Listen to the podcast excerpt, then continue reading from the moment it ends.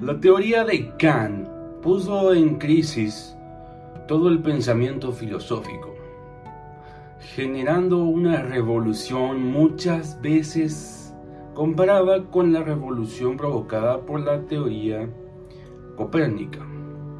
Con su teoría tenía él el objetivo de descubrir las condiciones necesarias para el conocimiento y a partir de eso la validez o no de la especulación metafísica.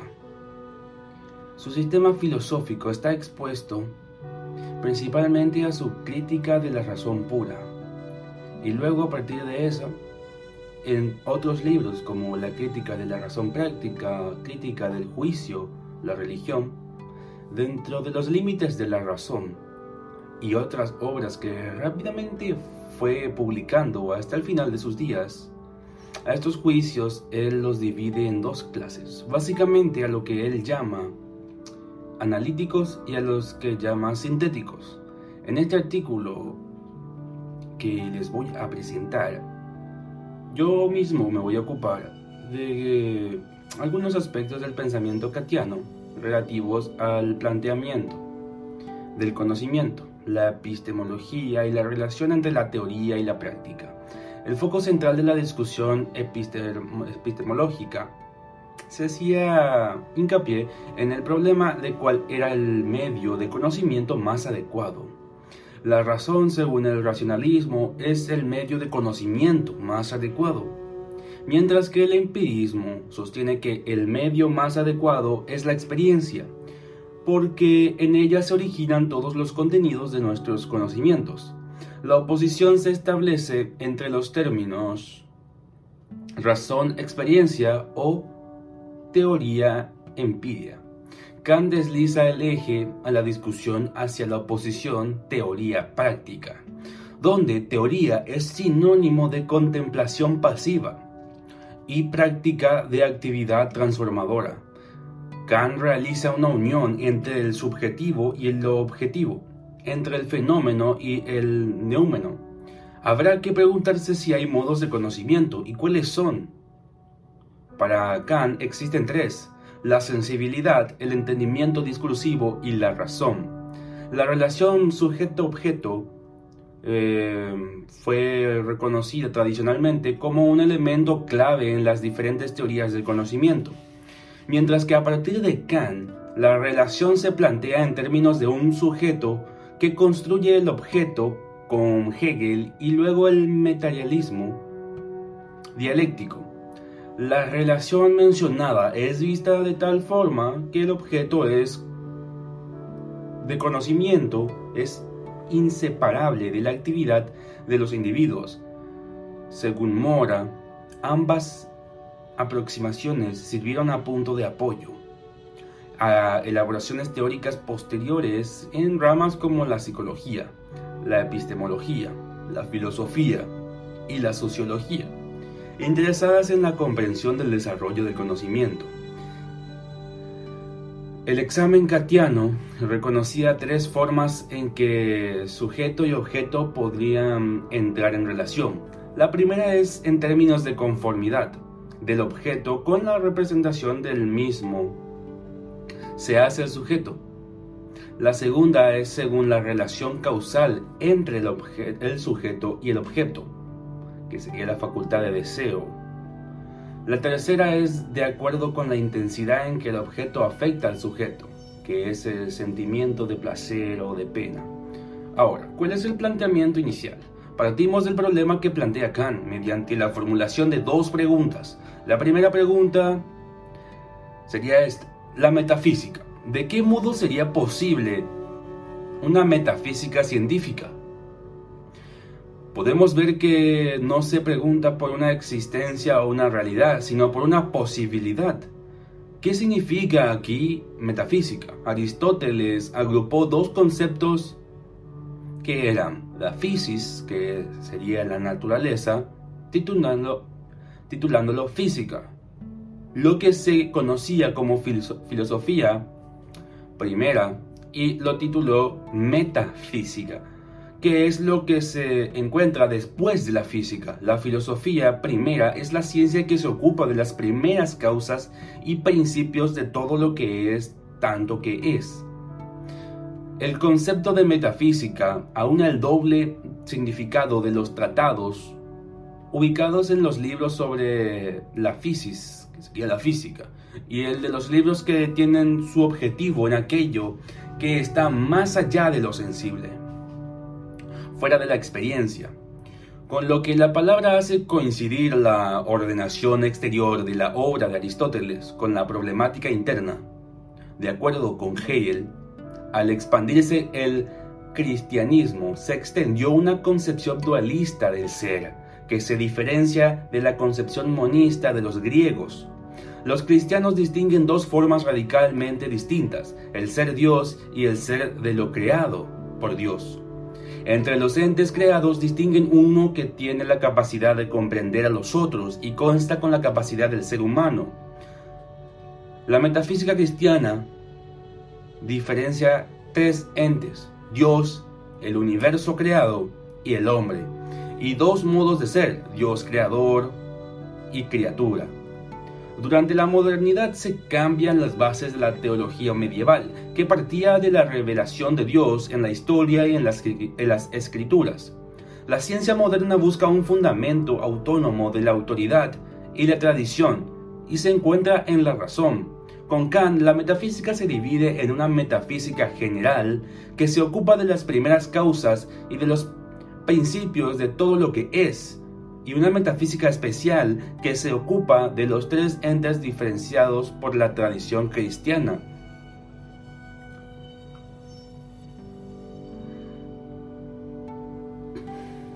La teología racional, por ejemplo, es el objeto es el objeto es el ente supremo, que es Dios. Y los temas son la naturaleza y los atributos de Dios, las pruebas de su existencia y las posibilidades que tiene el hombre de conocerlo. La cosmología racional se ocupa del total de los entes creados. Y los problemas son si el mundo es infinito o finito, si hay libertad o está determinado, si es creado o es eterno. Según Linares, los resultados de las discusiones entre las distintas escuelas filosóficas acerca de la posibilidad de una ciencia metafísica son, pocos, son poco fructíferos y parece mostrar la incapacidad de la metafísica para constituirse en ciencia. Como lo expresa Carracedo, para Kant, los inconvenientes para que la metafísica se constituya en ciencia son los siguientes. No hay un método riguroso, sino un continuo retroceder y comenzar otro camino. No hay un cuerpo de conocimientos, sino que después de mil disposiciones se encuentra detenido en el momento en alcanzar un fin. Los, filósofos no consideran como una doctrina coherente y adaptada a lo que los pensadores anteriores han expresado, ni construyen a partir de los cimientos de la tradición implanta. No es posible poner en consonancia a los distintos colaboradores sobre la manera de alcanzar un fin. Cada sistema filosófico es autónomo respecto a los demás, lo que cierra las posibilidades de diálogo en interrelación aún entre los pensadores contemporáneos. En conclusión, se concluye algo muy diferente. Que es preciso estar convencido que la metafísica se encuentra alejada de haber entrado en la segunda senda de la ciencia. Esta conclusión no tiene la finalidad de responder a la pregunta inicial planteada por la posibilidad de una metafísica científica. Totalmente lo contrario, eh, se relaciona con que la metafísica no es una ciencia. La ciencia, Descartes caracteriza a la filosofía como el estudio de la sabiduría, un perfecto conocimiento de todas las cosas que el hombre puede saber tanto por la conducta de su vida como por la conversación y la conservación de la salud y la invención de todos los artes. Y que para que este conocimiento sea necesario, deducirlo de las primeras causas. El racionalismo es universal y necesario, no puede fundamentarse en la experiencia y se le denominará a priori. El instrumento más correcto en el conocimiento es la razón. Esta misma es la única capaz de aprender las esencias o a las cosas tal como son en sí mismas. El racionalismo sostiene que la ciencia puede prescindir de lo sensible como fuente del conocimiento. La relación entre el sujeto y el objeto es posible sobre la base de una convicción común a todo el racionalismo. El orden y la conexión de las ideas es el mismo que el orden y la conexión de las cosas. Paralelismo entre la estructura de la razón y la estructura de la naturaleza. La razón puede aprender la esencia de las cosas sin mediaciones, por una intuición intelectual, en la cual la esencia de la cosa se presenta de manera evidente. Para que el saber sea científico debe cumplir tres condiciones. Debe poder alcanzar la verdad como resultado. Debe desarrollar un método. Debe aprender un progreso en el saber. ¿Cuáles son los conocimientos realmente científicos? ¿Cómo consigue la ciencia que cumplan con estas condiciones llegar a convertirse en científicas? ¿Cómo han podido constituir un saber metódico capaz de llegar a conocer la verdad y a la vez que crece el conocimiento anterior que no aclare lo que ya sabemos para obtener nuevos conocimientos. Aristóteles em, se ha convertido en ciencia y derivada la verdad de las reflexiones finales de los razonamientos a partir de la verdad de sus premisas. Es un conocimiento formal y deductivo, universal y necesario, pero que no suministra ningún saber acerca de los objetos.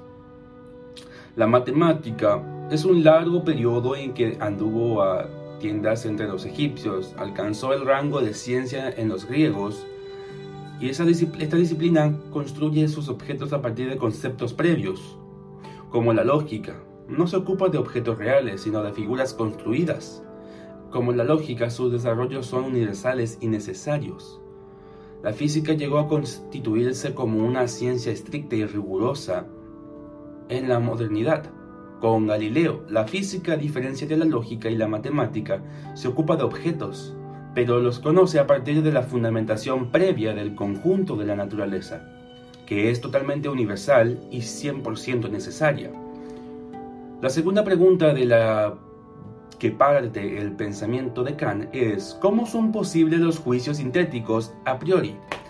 Esto ocurre eh, porque Kant da por sentado que tales juicios son posibles. ¿Cuál es su explicación? Le damos respuesta porque existen en los principios matemáticos de la filosofía de la naturaleza de Newton. Los principios fundamentales de la física newtoniana son a la vez empíricos y pretenden tener una validez universal y necesaria. Cuando se explica que todos los cuerpos se atraen entre sí con una fuerza directamente proporcional, a su masa e inversamente proporcional al cuadrado de su distancia, se está formulando un juicio totalmente universal. A priori, la cuestión de Kant es saber cómo son posibles esos juicios. Ahora, hay una clasificación de los juicios. Un juicio es una relación entre conceptos mediante una cópula. Sabemos que solamente los juicios son verdaderamente verdaderos o falsos. Los conceptos, por contra, pueden tener una definición adecuada o no, pero no son nunca ni verdaderos ni falsos. Tampoco los razonamientos son verdaderos o falsos, sino bien o mal construidos, válidos o inválidos. Los juicios se han dividido tradicionalmente en analíticos y sintéticos. Un juicio analítico es aquel en el que el predicado no hace sino explicitar lo que está contenido en el concepto del sujeto. Ponemos de ejemplo, por ejemplo, el juicio de Dios es bueno. El predicado ser bueno está implícito en el concepto de Dios, puesto que por Dios entendemos un ser perfecto, y un ser perfecto es un ser omnipotente, omnisciente, eterno y bueno. Podemos poner otro ejemplo, el triángulo tiene tres lados. El predicado es ser trilátero está contenido en el concepto del triángulo. El triángulo, según su concepto, es el de una figura que tiene tres ángulos agudos y tres lados. Los juicios analíticos no agregan nada nuevo a lo que ya sabíamos o aclaran lo que conocemos. Analizar consiste en separar algo complejo de sus elementos simples. Estos juicios se llaman analíticos, en tanto que separan algo complejo en sus elementos simples. Los juicios se llaman analíticos en tanto que separan estos elementos en contenidos de los conceptos. ¿Cómo sabemos cuando un juicio analítico es verdadero? Cuando no implica ninguna contradicción. Cuando ésta, eh, está de acuerdo con los principios lógicos y se deduce de verdades evidentes, la demostración se desarrolla por medio de proposiciones o juicios analíticos. Un juicio sintético es aquel en el que el predicado no está contenido en el concepto del sujeto. Dado el juicio, la hoja es verde. El predicado ser verde no está implícito en el concepto de hoja puesto que las hojas pueden ser de muchos colores. Siguiendo el pensamiento de Hume, que había demostrado que la mayoría de los juicios que conforman nuestro conocimiento son los juicios explicados anteriormente, los que nos permiten avanzar en el conocimiento de la ciencia, aportando elementos nuevos que antes no sabíamos. Síntesis significa poner conjuntamente. ¿Cómo sabemos cuando un juicio es sintético y es verdadero? Bueno, solo podemos saberlo poniéndolo en confrontación con la experiencia. Si no fuese posible una experiencia acerca de lo que el juicio afirma, no podríamos saber si es o no verdadero. Basándonos en esta división tradicional, todos los juicios analíticos son a priori puesto que su verdad es universal y necesaria. Según Kant, la misma tradición, los juicios sintéticos son todos a posteriori, son empíricos y su verdad se deriva a la experiencia. La pregunta de Kant profundiza en consecuencia de cómo son posibles los juicios empíricos, cuya verdad no puede derivarse de la experiencia. Ahora, analizando un poco las facultades dentro del conocimiento de la ciencia, para dar respuesta a las preguntas planteadas, es muy necesario eh, desarrollar un análisis del proceso de conocimiento. Siguiendo un poco a Müller y a Halder, que ellos eh, significa separar algo complejo en sus elementos. La meta del análisis es separar lo que en realidad se encuentra unido, lo que en el proceso de conocimiento se da junto y al mismo tiempo. ¿Cuáles son las condiciones necesarias para que haya conocimiento en las ciencias? Primero, la facultad sensible, según Kant, sigue los resultados obtenidos por los estudios de Hume y afirma que todos nuestros conocimientos comienzan con la propia experiencia. Dicha condición es necesaria en el conocimiento, una capacidad de ser afectados a la que se llama sensibilidad. Si se carece de la facultad sensible, no se podría recibir ningún dato de las cosas. Kant llama la sensibilidad la facultad de las intuiciones. Se distingue así del racionalismo cartesiano por, lo, por, por el motivo de que las capacitaciones directas o inmediatas en el conocimiento pertenecen principalmente a la sensibilidad. No hay intuiciones intelectuales porque no es posible captar directamente con nuestro entendimiento o inteligencia ningún dato. Para Kant, la sensibilidad es una facultad eh, receptiva, y es la fuente única de los conocimientos, de todo el contenido, todo el contenido que está en nuestro conocimiento. Alguna cosa que nos afecte, supongamos que el sujeto dispusiese de la capacidad de ser afectado, pero al mismo tiempo no hubiese nada que lo afecte, o bien que las cosas asistentes no afectasen nuestra sensibilidad. Por ejemplo, eh, imaginemos que el sujeto es eh, receptor de la radio AM. Dispone de los medios necesarios para recibir ondas de una determinada frecuencia. No podría en esas condiciones recibir ninguna emisión en FM si solamente se estuviesen emitiendo este tipo de ondas. Y aunque nuestro receptor funcionase correctamente, no se recibiría nada pero pudiera ocurrir que no hubiese ninguna emisora transmitiendo en ese lugar, y momento concreto de manera tal que no recibiésemos nada. Este ejemplo de la radio ilustra las condiciones a las que nos estamos refiriendo. Tener una capacidad de recibir determinadas frecuencias que esté operando. Esta condición impone un límite a la recepción del conocimiento. Solo podemos recibir frecuencias que coinciden con nuestra capacidad de recepción de información. Algunas cosas existentes que no pudieran ser captadas por las capacidades del sujeto no van a ser reconocidas.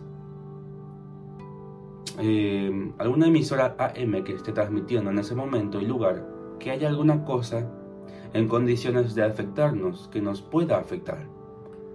Bueno, siguiendo un poco a lo que también dijo Nietzsche, definía la facultad de entendimiento como la siguiente condición necesaria para que haya conocimiento. Es la capacidad de enlazar, de unificar los datos que son recibidos por la sensibilidad. Kant dice que el entendimiento es la facultad de los términos. Los términos son funciones de enlace o unidad. A diferencia de las ideas innatas, los términos no tienen ningún contenido propio. El material de los términos enlazan y unifican es, provisto por la sensibilidad. Los únicos datos del conocimiento provienen de las intuiciones sensibles. Volvemos al ejemplo anterior de la radio. Un receptor de radio se dispone de ciertos elementos que permiten la recepción de las ondas y otros elementos que permiten la recepción de las ondas y otros elementos que traducen o decodifican esas ondas, transformándolas en el lenguaje audible y significante. De acuerdo con esto, la función del entendimiento transforma el material sensible que de por sí es caótico y ciego, dándole una estructura inteligible. Ahora, ¿se encuentran ordenadas las cosas en sí mismas? No sabemos. En concordancia con Kant, ¿cuál es el orden que las cosas tengan? En sí mismas solamente podemos conocer aquello que se ordena de acuerdo con nuestras capacidades o facultades. Todo lo que acabo de explicar lo podemos ver en un esquema simple. Por ejemplo, la facultad de la sensibilidad son las intuiciones, por ejemplo. Condiciones del conocimiento es algo que nos afecte a nosotros y la facultad del entendimiento son los conceptos. La sensibilidad y el entendimiento son irreductibles entre sí, pero complementarias, puesto que si falta una no hay conocimiento.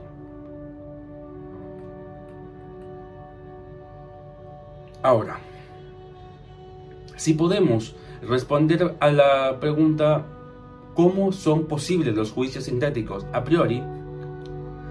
Kant inicia la introducción a la crítica de la razón para diciendo que sí es verdad que todos nuestros conocimientos comienzan con la experiencia, ¿sí?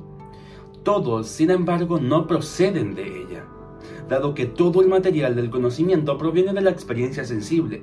Es comprensible que la mayor parte de nuestros conocimientos se desarrollen por medio de juicios sintéticos. Los elementos puros del conocimiento no proceden de la experiencia, sino de la estructura de las facultades del sujeto. Lo único que se puede conocer es aquello que puede afectar nuestra sensibilidad. No podemos conocer lo que las cosas sean en sí mismas. Aquellas cosas que no se amolden a nuestras facultades permanecen incognoscibles. Y aquello que conocemos de las cosas es solamente lo que se amolda a nuestras facultades. Kant muestra que hasta ahora todas las concepciones de la ciencia habían supuesto que el objeto se limitaba a reflejar en el lenguaje, mediante sus facultades, lo que las cosas son. El racionalismo suponía que la estructura de la realidad es racional. Consideraba que la tarea de la ciencia es encontrar una base para construir demostrativamente el contenido completo de la razón. Este sistema, este sistema de la razón no puede sino coincidir con la realidad. Esta es en sí misma racional. La capacidad racional del sujeto refleja el orden de lo que es real. El empirismo, al sostener que todas nuestras ideas se derivan de las impresiones sensibles, caracterizaba la función del sujeto en el conocimiento como un reflejo de la experiencia en la que se origina. Ambas perspectivas comparten el, supuesto de que todos nuestros conocimientos deben regularse por los sujetos. es el objeto el que determina al sujeto en la relación de conocimiento. El papel del sujeto es pasivo, refleja la realidad. Se diferencian en que el racionalismo sostiene que el medio más adecuado para reflejar una realidad racional, mientras que el empirismo sostiene que el medio más adecuado es la experiencia. Kant advierte que la experiencia de juicios sintéticos a priori solamente es posible si suponemos que no es el objeto el que determina al, sujeto en la relación de conocimiento. El sujeto es el que determina al objeto. ¿Qué significa que lo determina? Que las cosas solamente pueden ser objeto de conocimiento en tanto se amolden a las formas que el sujeto tiene para conocer. Las cosas en sí mismas no son objetos, ni pueden serlos. No, solo es objeto aquello que se conforma con las facultades de nosotros mismos. Copérnico se dio cuenta de que si suponía que un observador en la Tierra estaba quieto o totalmente fijo, ciertos movimientos de los astros eran inexplicables. Y que tales movimientos solo se podían explicar si se suponía que el observador también se movía. Kant da una advertencia a esto que para los juicios sintéticos a priori sean posibles, necesitamos suponer que el objeto conforma a las cosas con objetos de conocimiento, no siendo un mero reflejo, sino determinándolas a través de su forma propia de conocimiento. ¿En qué consiste la revolución copérnica en el ámbito del conocimiento? Es la búsqueda de las condiciones de posibilidad del conocimiento en el sujeto, que proyecta sus próximas exigencias sobre los objetos, el sujeto es activo, construye el ámbito de la objetividad, el horizonte a partir del cual los objetos se constituyan y puedan conformarse para ser conocidos. Este ámbito de objetividad es posibilitado por las propias estructuras del sujeto, que no se derivan de la experiencia, sino que son a priori el conjunto de las de esas estructuras es el sistema de la razón pura. Ahora, el realismo versus el idealismo. De acuerdo. El realismo es la teoría del conocimiento que considera una realidad exterior a la mente o a las capacidades de conocimiento del sujeto y que la función del sujeto se limita a reflejar tal eh, realidad. Toda concepción genoseológica en la que la relación entre el sujeto y el objeto está determinada por este último Todas las concepciones filosóficas de la antigüedad greco-romana, tanto Platón como Aristóteles y del medievo cristiano son realistas. Dan por sentado que existe una realidad fuera de la mente. Aristóteles llama la realidad explicada anteriormente substancia, mientras que Platón la denomina idea. Por otra parte, Descartes y Hume son realistas en ese sentido, puesto que, se, que creen que la ciencia no hace sino reflejar lo real exterior a la mente por su parte, el idealismo nos dice que toda postura genoseología que parte del supuesto contrario al caso anterior, no hay ninguna realidad fuera del sujeto. Esto no quiere decir que no exista nada fuera de nuestras representaciones. Todas las posturas idealistas son modernas. diferenciamos algunas corrientes idealistas. Por ejemplo, Berkeley sostenía que no había realidad alguna fuera de la mente, pero no de nuestra mente, sino de la mente de Dios. Kant sostenía que lo real que llamamos el objeto era el producto de una síntesis entre las formas puras del sujeto y el contenido dado la experiencia. ¿Qué es lo que confiere validez a la ciencia desde la perspectiva de Kant? Hay en el sujeto de la ciencia un contenido previo, pero no está, no está puesto por Dios en el hombre como nos propone Descartes, ni es el resultado empírico de inducciones, ni son hábitos meramente útiles. En el sujeto no hay verdades a priori, pero hay, en cambio, normas que regulan todo el conocimiento. Las reglas no son ni verdades ni falsas, sencillamente son, constituyen el sistema de normas que regulan la actividad sintetizadora del sujeto se puede determinar la validez de un juicio sintético a priori, mostrando que se reduce de algunas de estas reglas supremas del yo.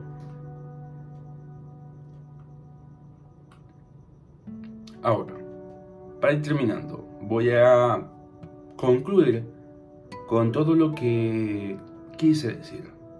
Conocer el pensamiento de Kant resulta esencial para poder superar los falsos relativismos ingenuos que colapsan nuestra sociedad hoy en día.